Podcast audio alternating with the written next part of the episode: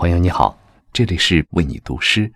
收听更多嘉宾读诗，请在微信公众号搜索“为你读诗”四个字。每晚十点，给灵魂片刻自由。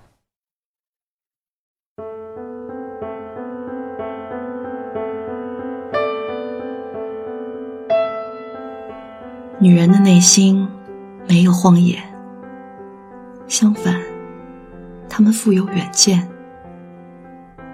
朋友你好，欢迎来到 Be My Guest 为你读诗。我是韩薇。今天我将和好莱坞演员娜塔莉波特曼为大家带来纪伯伦的作品《沙与墨》节选。Good evening, everyone. My name is Natalie Portman. Thank you for listening to this broadcast of Be My Guests, the poem for you.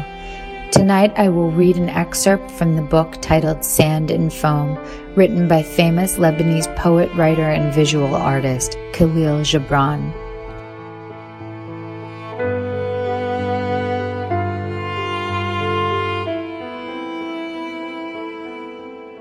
你如果真的睁开眼看，你会在一切形象中看到自己的形象。 你如果真的竖起耳听，你会在一切声音中听到自己的声音。真理需要我们两个人来发现，一个说，一个理解。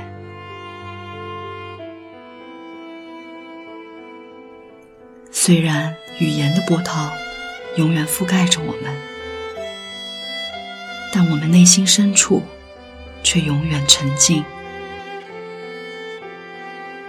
许多学说都像窗玻璃，我们通过它认识真理，但它又把我们与真理分开。现在，让我们来玩捉迷藏。你要是藏在我心里，我就不难找到你；但要是你藏到自己的壳里去，那谁也找不到你。女人会以微笑作为面纱，一颗悲伤的心，却能和欢乐的心同唱欢乐的歌，这是何等高贵啊！愿意理解女人。分析天才，解答沉默之谜的人，也就是愿意从美梦中醒来，坐在早餐桌上的人。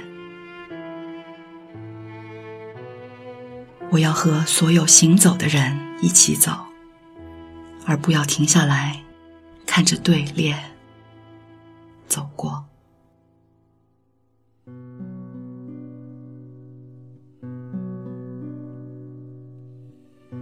Should you really open your eyes and see, you would behold your image in all images. And should you open your ears and listen, you would hear your own voice in all voices. It takes two of us to discover truth, one to utter it and one to understand it.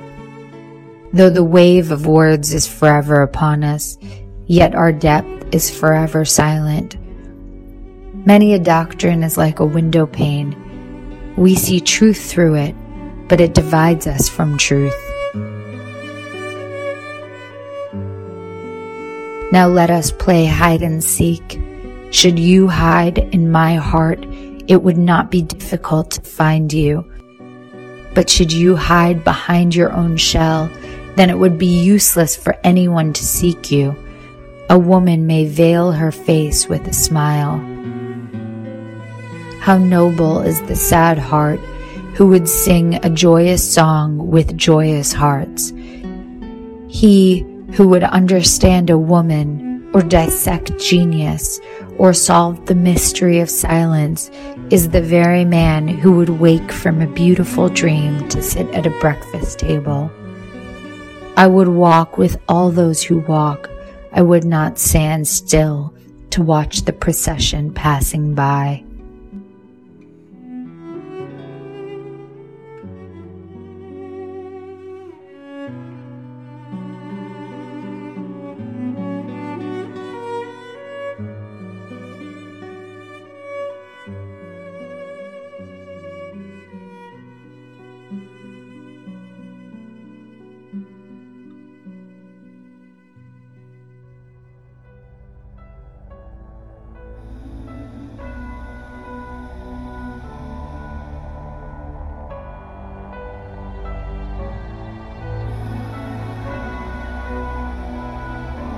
I've seen the world, done it all, had my cake now. Diamonds brilliant and brilliant now. Hot summer nights, mid July, when you and I were forever wild. The crazy days, city life where you'd play.